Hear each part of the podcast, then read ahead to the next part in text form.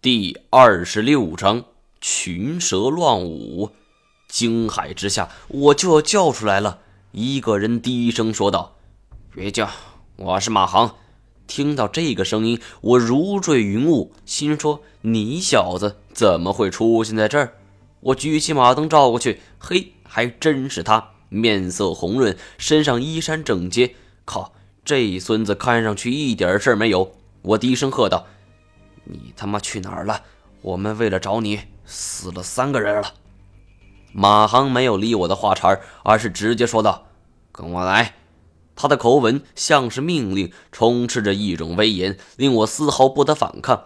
马航拉着我下了台阶，向右边走去，一直走到悬崖边上，直到看不见了明楼，他才撒手问道：“你们怎么到这儿来了？他们几个人呢？你的手是怎么回事？”怒火一下子就涌上了我的心头。你他奶奶的，老子还没问你呢，你倒是连珠炮似的问老子！我嚷道：“少他妈上蒜！你给老子说清楚，这到底是怎么回事？”嗯，马航的脸上充满了迷茫，像是听不懂我的话。操，你他妈还装蒜！你给我说清楚！我脑子里很乱，都不知道该从何说起。斟酌了一会儿，我说道。得得得，你干脆回答我先，你是怎么认识严教授的？马航叹了口气，我时间不多了，只能跟你说，我们认识是二十年前的事了，在徐家庄，通过徐瞎子认识的。咦，你怎么知道？他全告诉你了？妈的，你上坟上报纸糊弄鬼呢？二十年了，你的样子怎么没变？吃了王母娘娘的蟠桃，还是吃了太上老君的仙丹？马航叹道：“事情不像你想的那样，这种青春长驻十分痛苦，就算是长生不老，代价也太大了。长生不老？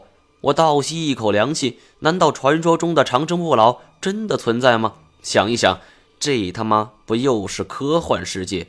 可是，瞅马航的样子，神色凝重，完全不是开玩笑的样子。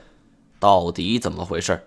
马航焦急地说：“我的时间真的不多了，我就是想告诉你，千万别跟严教授在一起，他会杀了你的。”说完这句话，他转过身，沿着悬崖的边缘就跑开了。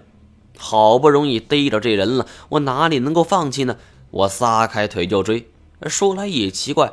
马航这样一个手无缚鸡之力的学生兵，我竟然怎么都追不上。按理说，他常年混迹在实验室，我可是天南海北到处走啊。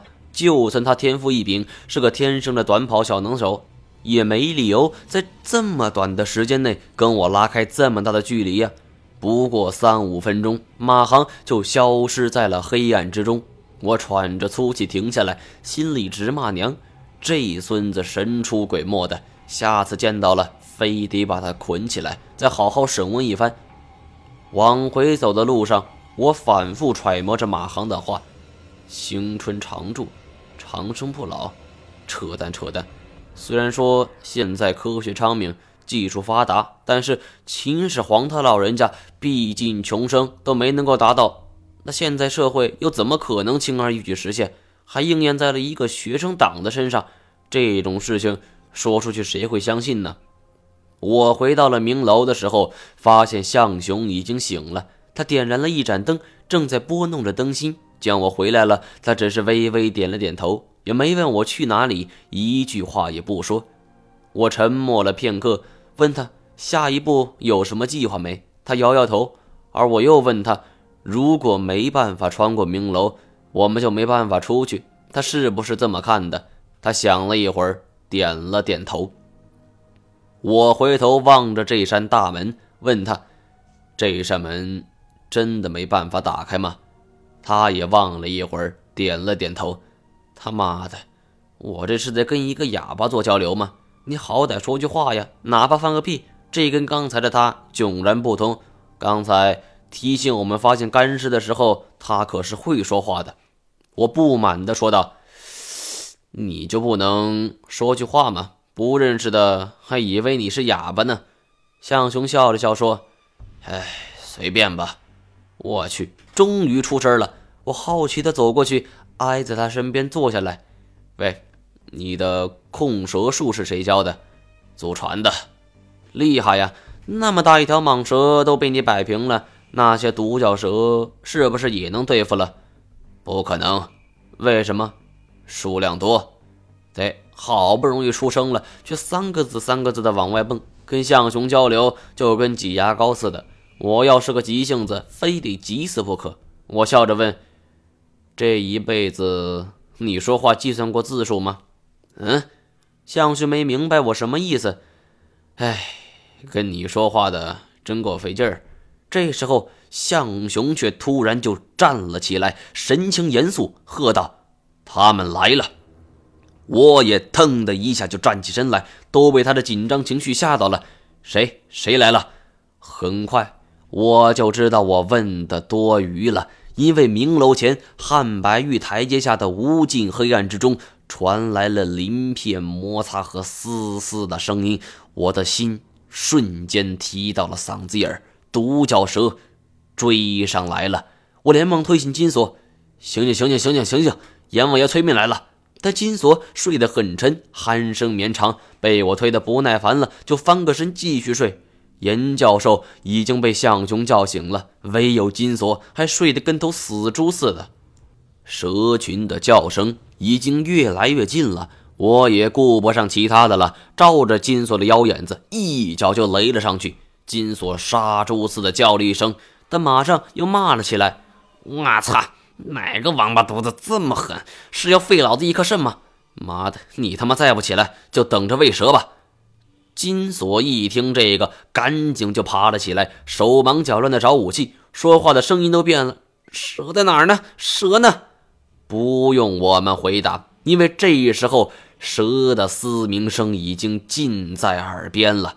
蛇群沿着汉白玉台阶游了上来，数量之巨，是我数次与他们遭遇中最多的一次，甚至连汉白玉原有的白色都被遮住不见了。极目所至，全是亮闪闪的黑色。我们目前所处的局面非常不利，背对着一扇打不开的大门，面前又是蛇群，似乎已经注定了我们的结局。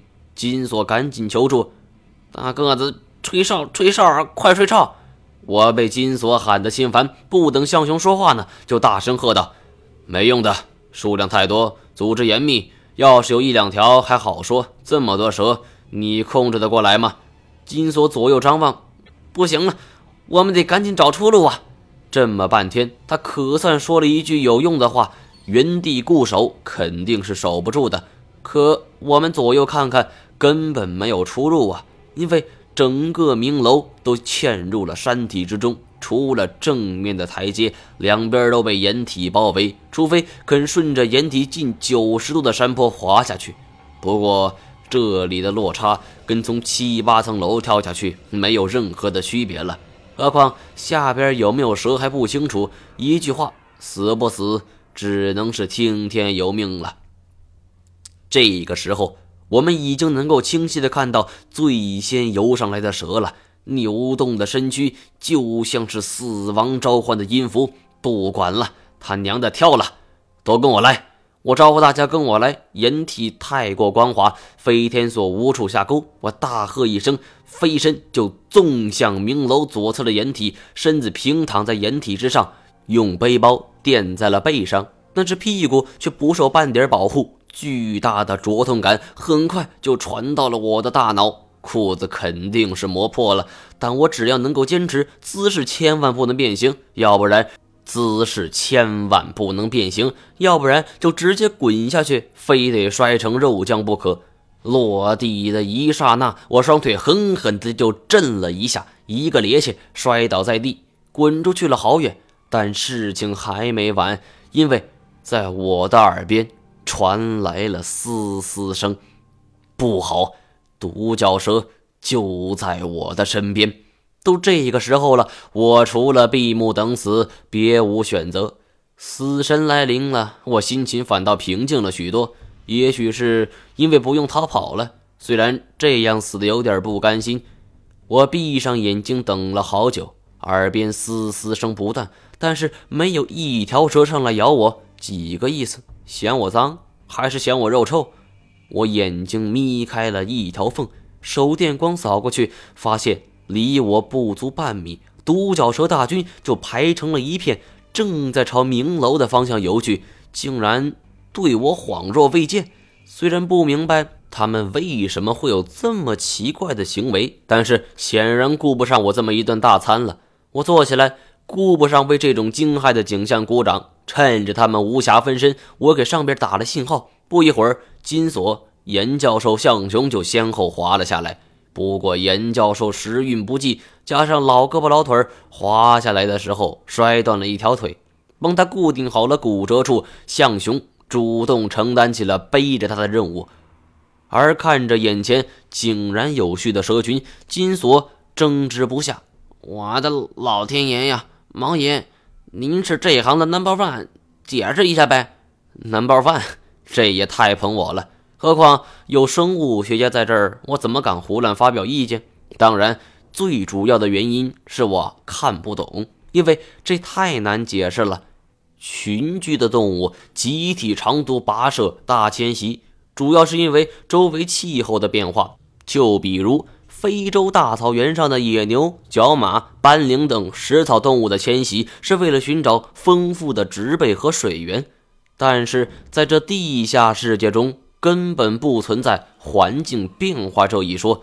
我实在是想不出出于什么需要，蛇群会有这样的举动。